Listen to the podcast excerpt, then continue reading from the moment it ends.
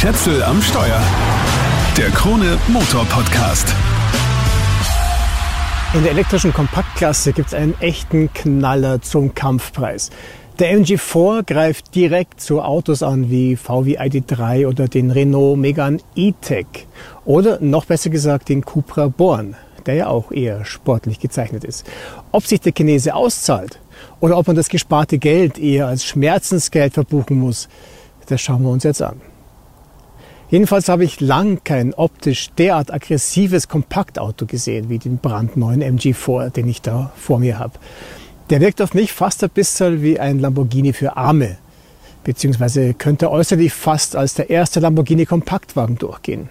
Schon die Front ist mega aggressiv. Spitz zulaufende Scheinwerfer mit blitzenden LED-Segmenten drin, wie Sägezahngebisse. Die Fronthaube ist fett konturiert, alles läuft nach vorn spitz zu. Es gibt mächtige Lufteinlässe oder was halt danach ausschaut. Und unten dran ist auch noch ein schwarzer Spoiler, der flach über die Fahrbahn läuft und am Eck auch noch Fake Carbon zur Schau stellt. Das ist aber noch nichts gegen das Heck. In der voll ausgestatteten Luxury-Version, und nur die ist interessant, aber dazu komme ich später, hat der MG4 einen hammerartigen zweigeteilten Dachspoiler. Allein der würde schon reichen für den Titel auffälligster Kompakt-Hintern am Markt. Aber dann ist da auch noch diese massive Heckleuchteneinheit, auf der man fast sein Feierabendbier abstellen könnte.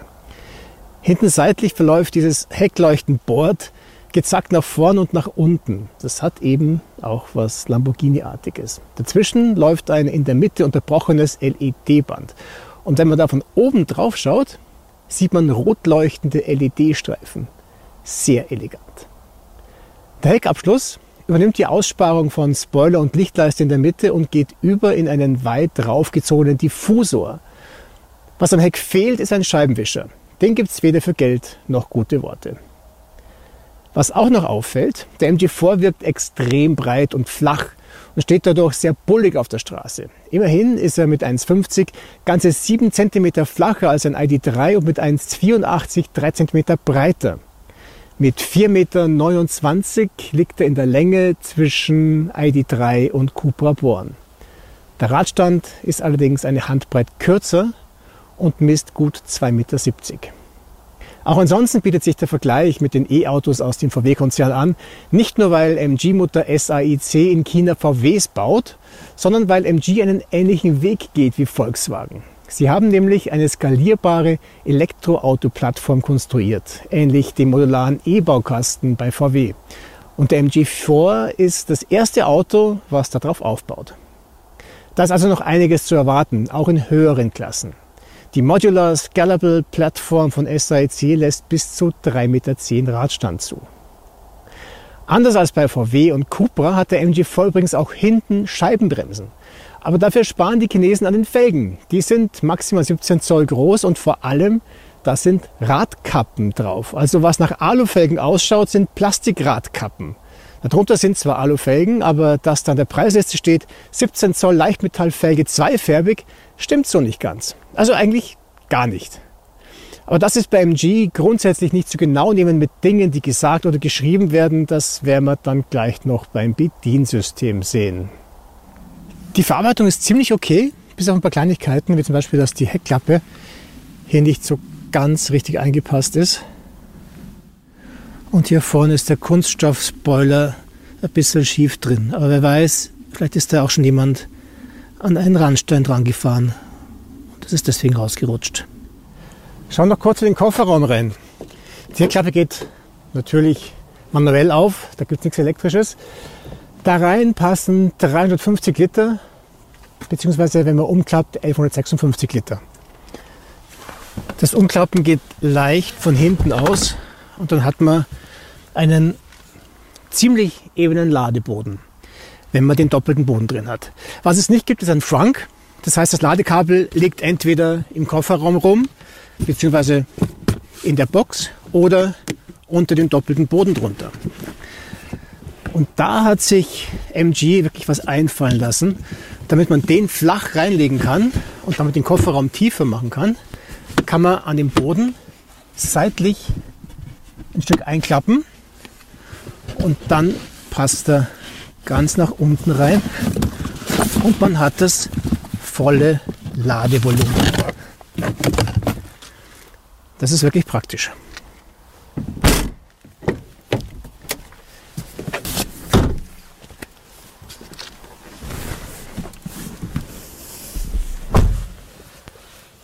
Der Rückbank könnte sich eigentlich rächen, dass das Auto so flach ist.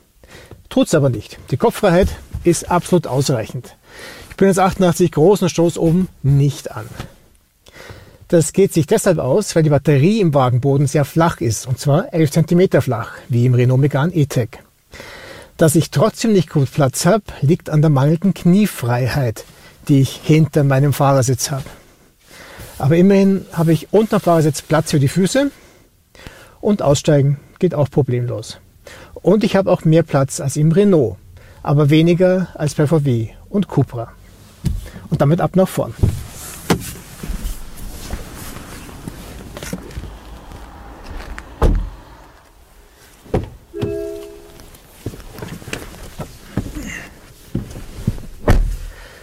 Beim Innenraum haben sie sich durchaus was einfallen lassen. Er ist, je nachdem wie man will, karg oder aufgeräumt.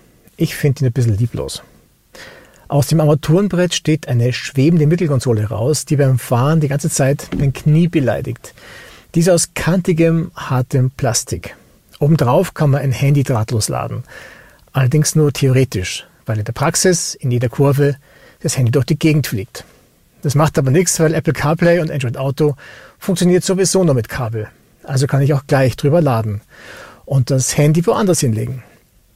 Wobei, wenn es am Kabel hängt und fliegt, finde ich es wenigstens leichter wieder. Außerdem habe ich da einen Fahrwahlschalter, wie früher bei Jaguar, und den Hebel für die elektrische Handbremse. Darunter zwei Cupholder, ein bisschen ungünstig platziert, und ein Fach, das ich zuschieben kann. Und natürlich eine Mittelarmlehne mit einem Fach drunter. Am Armaturenbrett habe ich ein ziemlich überladenes 7 Zoll Tacho-Display hinterm Lenkrad, das aber auch sehr informativ ist und einen 10,25 Zoll Touchscreen, der da einfach oben drauf gesetzt ist, mit ziemlich scharfen Plastikkanten obenrum. Das Display spiegelt übrigens ziemlich. Darunter sind ein paar Tasten. Sinnvoll ist die Home-Taste. Ansonsten, naja, es gibt eine Ein-Aus-Taste für die Klimaanlage, die immer gelb leuchtet, wenn sie eingeschaltet ist. Andersrum wäre es sinnvoller. Also es leuchtet, wenn keine Klimaanlage, aber wurscht. Dann Scheibenenteisen, Warnblinker und zwei Tasten für die Lautstärke. Da hätte ich lieber einen Drehregler.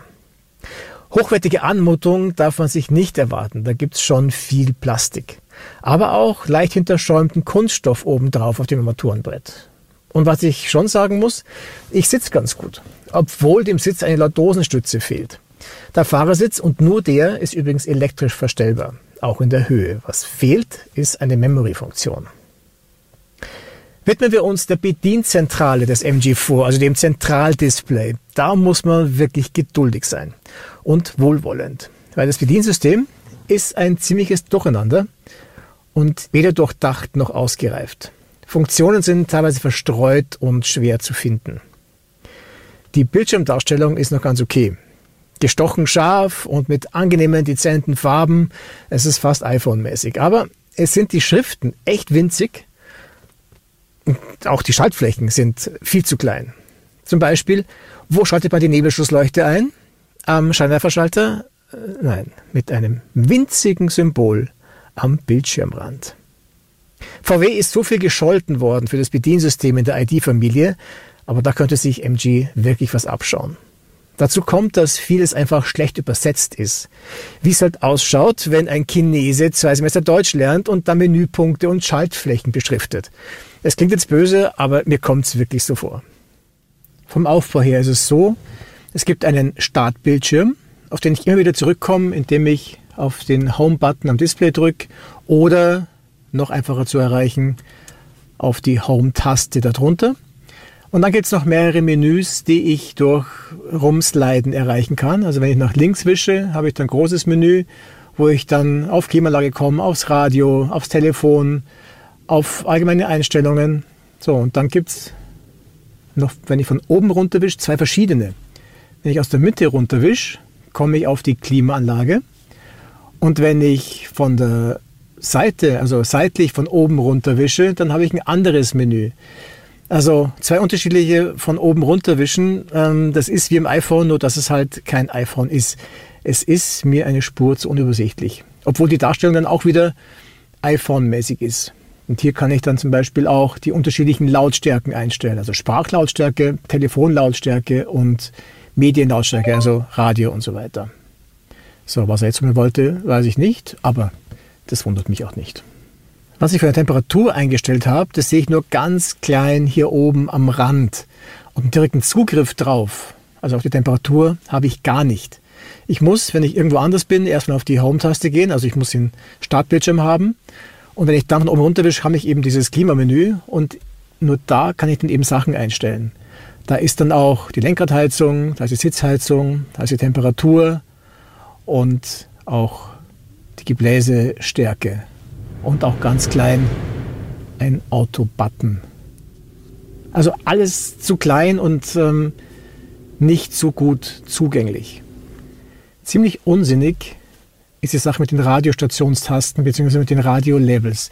Wenn ich jetzt zum Beispiel bei DAB bin und ich habe hier die Stationstasten, also die Favoriten oder auch in der Senderliste, dann habe ich da kleine Kasteln, wo oben ganz groß steht DAB Plus und ein Notensymbol und drunter wirklich winzig steht dann der Sendername. Also das geht wirklich übersichtlicher. Das ist allerdings, wenn ich bei FM schaue, ein bisschen anders. Da steht dann nicht groß DAB drüber, sondern da steht tatsächlich ganz groß der Sendername und drunter die Frequenz, also wie hier Krone Hit 105,8. Mit das wichtigste Menü ist hier dieses Auto-Menü. Da habe ich zunächst mal die Fahrmodi, Schnee, Eco, Normal, Sport und Benutzer definiert. Das ist ganz nett. Und ich kann hier auch die Rekuperation einstellen, schwach, mittel oder stark und auch adaptiv. Wobei adaptiv eigentlich genau gar nichts kann. Man darf sich da nicht erwarten, dass es so ist wie bei BMW zum Beispiel, die es ja wirklich recht gut machen. Und ich kann auch einen Energiesparmodus einschalten. Dann habe ich das Menü für den MG Pilot, also für die ganzen Assistenzsysteme. Das ist halt alles, ja, es ist in einer Liste, die ich scrollen kann und aber dann viel zu kleine Schriften. Also da suche ich aus, will ich jetzt einen Radartempomaten haben oder will ich den Autopiloten, der wird hier TJA genannt. Gut, wenn man weiß, dass es Traffic Jam Assist heißt, ist es okay, aber ansonsten, wenn man sich nicht auskennt, was soll TJA heißen? Dann Verkehrszeichenerkennung, ja, die funktioniert so gut oder schlecht wie bei allen anderen auch. Der Sportassistent, zu dem komme ich dann aber auch noch extra. Ähm, ja, und die diversen Modi der unterschiedlichen Assistenzsysteme. Okay, es wird Zeit für was Positives. Ich fahre eine Runde.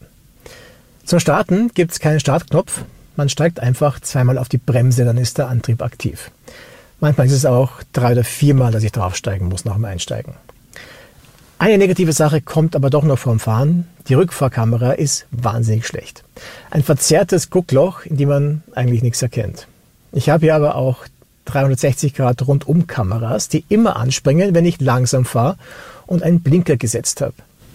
Das ist gut gemeint, aber wenn ich etwas schneller werde, dann verschwindet die Kamera an sich nicht einfach, sondern es erscheint erst noch ewig ein Pop-up mit der Warnung, dass das Tempo zu hoch ist, um das Kamerabild anzuzeigen.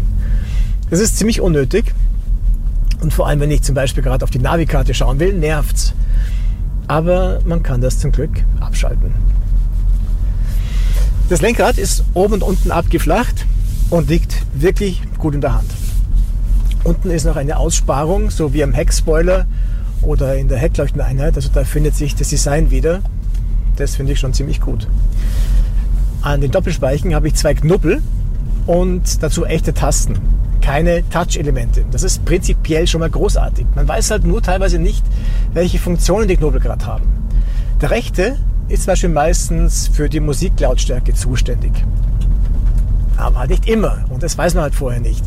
Also wie so vieles am MG-Bediensystem ist es nicht durchdacht, sondern irgendwie zusammengeschustert. Das macht nur vordergründig einen guten Eindruck. Wenn der Knuppel dann aber wirklich zuständig ist für die Lautstärke und ich weiß es auch gerade und ich gehe davon aus, dann ist er echt praktisch, weil rauf runter ist laut leise, links rechts ist vorwärts rückwärts und draufdrücken ist die Stummschaltung. Was mir zum Beispiel in vielen VWs noch immer fehlt. Das Fahren ist sozusagen die Schokoladenseite des MG4. Das kann er wirklich gut. Es ist schon einmal wirklich leise hier drin.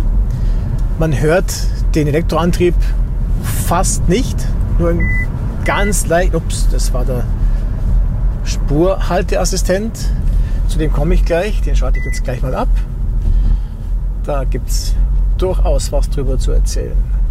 Man darf gespannt sein. So, ich schalte ihn ab mit das Menü, Sportassistent. Ja, es ist echt, es ist mühsam. So, aber sonst ist das Fahren wirklich gut. Also zum Beispiel bei dem äh, äh, Plug-in-Hybrid von MG, hier ist der EHS oder so, da hört mir ständig den Elektromotor, weil der einfach so, so laut brummt. Hier hört man fast nichts davon. Die Lenkung ist auch super gefühlvoll, hätte ich überhaupt nicht erwartet. Und das Fahrwerk ist komfortabel, aber überhaupt nicht schwammig letzte MG, den ich gefahren habe, war der ZS EV und eben auch dieser Plug-in-Hybrid. Und da war es ja so, dass die Lenkung total schwammig war, das Fahrwerk auch irgendwas, also es war schlimm, wenn man jetzt mal bös ist. Also da hat sich bei MG wirklich was getan. Das hat damit einfach gar nichts mehr zu tun. Der MG fährt sich wirklich gut. Das ist herrlich. Er fühlt sich mit seinen knapp 1,7 Tonnen richtig leicht an. Er neigt auch nicht sonderlich stark zum Untersteuern. Es ist wirklich gelungen. Also gerade auf so einer nassen, leicht nassen, kurvigen Straße ist das richtig lustig. Und dann noch mit dem ESP mit den losen Zügeln, wo das Heck ein bisschen arbeiten darf.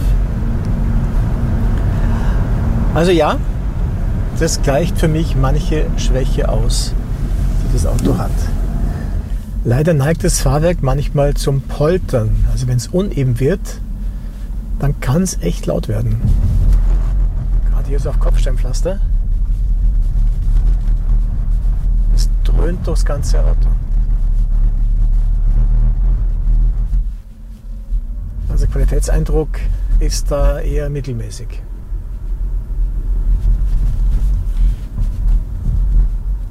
Was mir aber sehr gut gefällt, ist, dass der Blinker klingt so wie früher, wie wenn da ein richtiges Relais drin wäre. Ich bin ja kein Fan von irgendwelchen fancy Geräuschen. Also so ein klassischer Blinker, das hebt die Stimmung. Das Auto hat Heckantrieb, also Motor hinten, Antrieb hinten. Und wenn es nass ist und man steigt aufs Gas, dann kommt trotz ESP ganz gerne ein bisschen das Heck. Also er lässt fast schon spaßig was zu. Wenn man wirklich Spaß haben will, dann kann man das ESP auch ganz einfach abschalten. Allerdings nicht da, wo man es vermuten würde. Also es gibt weder eine extra Taste, noch geht es bei den Fahrmodi, sondern es ist ein extra Punkt in dem Menü, das man kriegt, wenn man am Bildschirm seitlich von oben runterzieht. Da ist ein extra, eine extra Schaltfläche fürs ESP zum Abschalten. Aber Respekt, dass es überhaupt geht. Das gibt es ja nicht allzu oft. Mir fällt da, also was kompakte Elektroautos betrifft, eigentlich nur der Cupra Born ein. Ja, macht echt, Spaß, das so ein bisschen. Es ist echt nur im sicheren Bereich, weil weit kommt er nicht, aber weiter, als es bei so einem, ich wollte gerade sagen, braven Auto erwarten würde, aber so wie das Auto ausschaut, also der MG4, ist alles andere als brav. Also so leicht angesetzte Drifts gehen sich mit ESP auch aus. Gut, Spaß beiseite. Rekuperiert wird auch in drei Stufen eben. Allerdings nicht über Lenkradpedals, die gibt es ja nicht. Man muss das im Menü einstellen. Was es nicht gibt, ist ein Segelmodus und was sich auch nicht ausgeht, ist ein One-Pedal-Fahren. Das heißt, man braucht immer ein bisschen die Bremse. Und es gibt auch einen adaptiven Modus, aber wofür der gut sein soll, ist mir nicht klar, weil adaptiv ist da gar nichts. Vielleicht klingt es einfach nur gut. Die Bremse ist super, meistens. Ähm, es ist hier ein Brake-by-Wire-System. Das ist von Conti, also von Continental. Und was andere Elektroautos zum Teil machen, also Mercedes zum Beispiel, wenn man da vom Gas geht, also wenn das Auto rekuperiert, dann zieht sich das Bremspedal so zurück. Das macht der MG4 nicht. Also die Bremse fährt sich ganz normal, wie man es von jedem anderen Auto eigentlich auch gewohnt ist. Was eine Besonderheit hier ist, je nach Fahrmodus ist das Bremsgefühl ein anderes. Das wiederum hätten sie sich eigentlich schenken können. Das braucht kein Mensch und das irritiert eigentlich nur, wenn die Bremse, das Bremspedal irgendwie plötzlich anders reagiert. Der Elektromotor in meinem MG4 Luxury leistet 150 Kilowatt bzw. 204 PS und er hat 250 Newtonmeter, was nicht so viel ist. Da kann die Konkurrenz mehr. Aber wenn ich ehrlich bin, mir reicht eine Sprintzeit von 7,9 Sekunden von 0 auf 100. Auch wenn andere da einige Zehntel schneller sind. Geladen wird je nachdem mit Wechselstrom 11 kW oder mit Gleichstrom am Schnelllader mit bis zu 135 Kilowatt. MG gibt einen Wert an für das Laden von 10 auf 80 Prozent von 35 Minuten. Das geht oftmals sogar schneller. Den Ladevorgang kann man übrigens auch per App überwachen. Und mit der App kann man auch das Auto aufsperren, absperren und so weiter und so fort. Allerdings, wenn man das Auto mit der App verbinden möchte, muss man sich auch genau überlegen, was da jetzt zu tun ist, weil das so von der Übersetzung her auch nicht so ganz ideal ist. Aber es ist zu schaffen. Die Reichweite ist jetzt im Winter ziemlich mäßig. Der Akku hat eine Kapazität von 64 Kilowattstunden brutto. Das soll für eine WLTP-Reichweite von 435 Kilometer reichen. In der kalten Realität mit um die 0 Grad schaffe ich bei weitem keine 250 Kilometer. In Wahrheit ist es viel weniger, weil ich zum einen nicht auf Null runterfahren kann und man zum anderen ja oft auch nur auf 80 Prozent auflädt.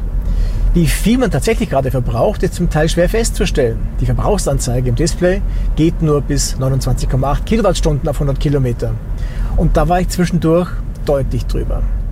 Was der MG4 kann, und das können nicht viele andere, er kann auf Knopfdruck bzw. auf Schaltflächen-Touch die Batterie vorheizen, damit man an einer Schnellladestation mehr Ladeleistung zusammenbringt. Der Nachteil ist, ich muss es dann auch manuell wieder abschalten, sonst wird die Batterie dauerbeheizt und man wundert sich, dass das Auto gar so viel Strom braucht. So kommt man dann eben auch auf deutlich über 30 Kilowattstunden auf 100 Kilometer. Ja, auf der anderen Seite habe ich hier den Eindruck, man muss den Batterieheizer sowieso einschalten, ähm, überhaupt, wenn man fährt, wenn es kalt ist, weil man sonst friert. Es ist mir letztens passiert, ich bin eine halbe Stunde gefahren, das Auto hat nicht und nicht geheizt und erst wie ich dann den Batterieheizer ähm, aktiviert habe, ist es warm geworden. Da sagte ich schon, okay, man braucht den Batterieheizer, um heizen zu können. Stimmt aber nicht, weil normalerweise kann das Auto auch ohne diesen Akku-Vorheizer heizen. Allerdings ist die Heizung wirklich schwach. Also ich habe die Temperatur meistens auf 29 Grad stehen. Also man braucht einige Grad mehr als bei anderen Autos, wenn man hier nicht frieren will. Damit komme ich zu einem teils rühmlichen, teils ziemlich unrühmlichen Kapitel, zu den Fahrassistenzsystemen. Rühmlich ist der MG Pilot mit Spurhalter, Radartempomat und quasi Autopilot ist schon in der Basis serienmäßig. Das Unrühmliche, der Mist funktioniert nicht nur nicht, der ist richtig gefährlich. Aber MG gelobt Besserung und will ein Update bringen, das allerdings noch nicht verfügbar war, als ich den Wagen abgeholt habe. Wie das Ganze dann funktioniert, das müssen wir uns dann nochmal anschauen. Das Auto muss natürlich in die Werkstatt, weil Update geht nur dort. Mit Over the Air ist beim MG4 nichts drin. Der Radartempomat funktioniert eh gut. Da ist nur lästig, dass er nach jedem Neustart auf maximale Distanz geht. Aber das kann man an dem Knubbel am Lenkrad links blitzschnell einstellen. Der Spurführungsassistent, also quasi der Autopilot, funktioniert in den seltensten Fällen und man kriegt weder mit, wenn er loslegt, noch wenn er mit dem Lenken aufhört. Es wird nur ein kleines Symbol grau oder grün. Prädikat untauglich. Was an meinem Testwagen aber wirklich gefährlich ist, ist der Spurhalteassistent. Der greift extrem aggressiv ein. Außerdem auch dann, wenn ich gar nicht in der Nähe einer Linie bin. Und das Schlimmste, er lenkt oft völlig unvermittelt auf die Seite. Da komme ich mir manchmal vor wie in Final Destination. Wenn ich auf der linken Spur fahre und der MG plötzlich einen Haken nach rechts schlägt, obwohl ein anderes Auto fährt. Aber wie gesagt, ein Software-Update ist unterwegs. Ich weiß halt nur nicht, ob das alle Probleme lösen wird. Der MG ist ja auch sonst nicht der zuverlässigste, was die Elektronik betrifft. Einmal hat er geglaubt, auf der Autobahn gilt ein Tempolimit von 120, was nicht gestimmt hat, aber das kommt öfter mal vor bei einer Tempolimit-Anzeige, auch bei anderen Herstellern.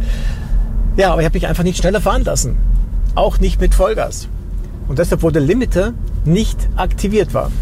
Also eigentlich, aber tatsächlich hat er geglaubt, er ist aktiviert. Und auch sonst kann die Elektronik nicht viel. Der Sprachassistent reagiert zwar auf Hallo MG. Ich bin da.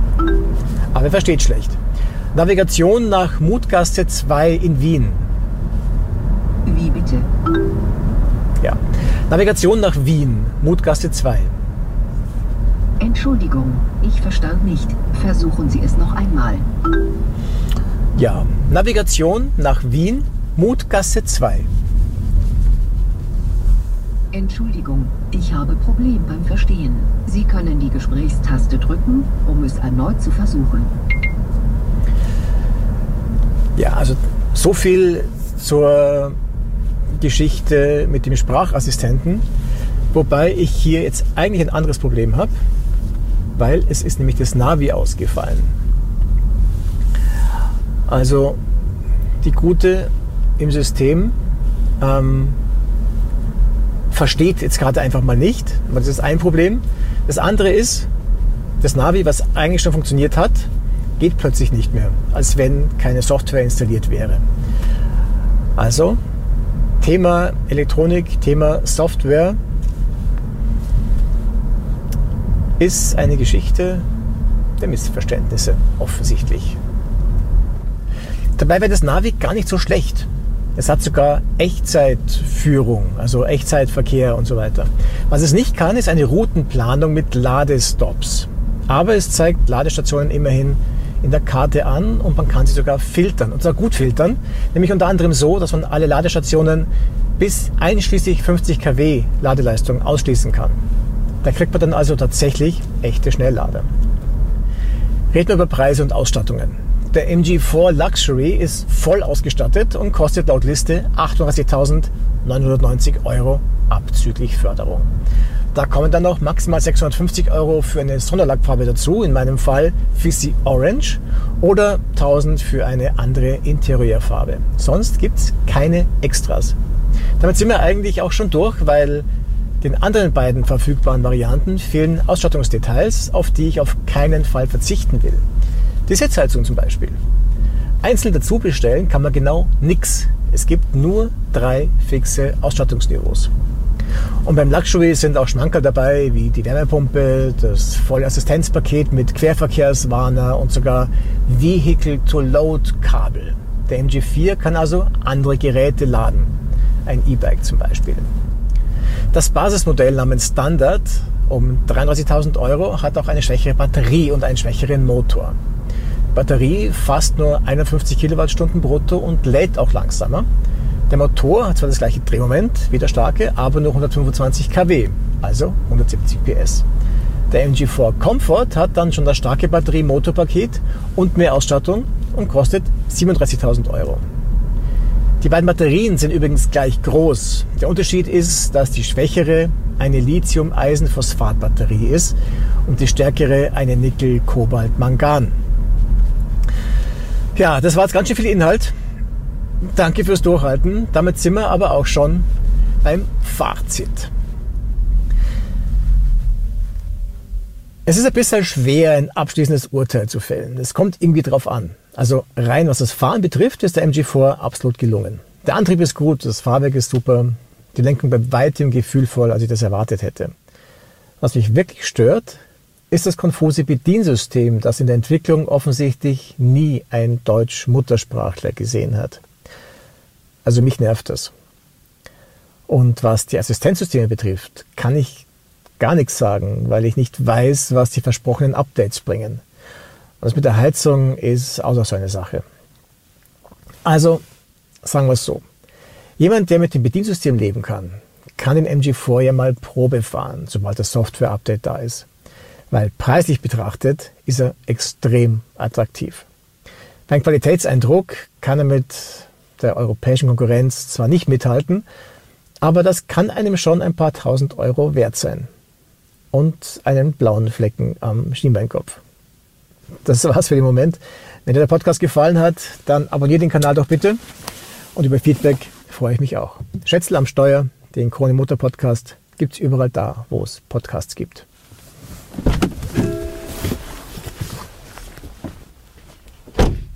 Schätzel am Steuer. Der Krone Motor Podcast.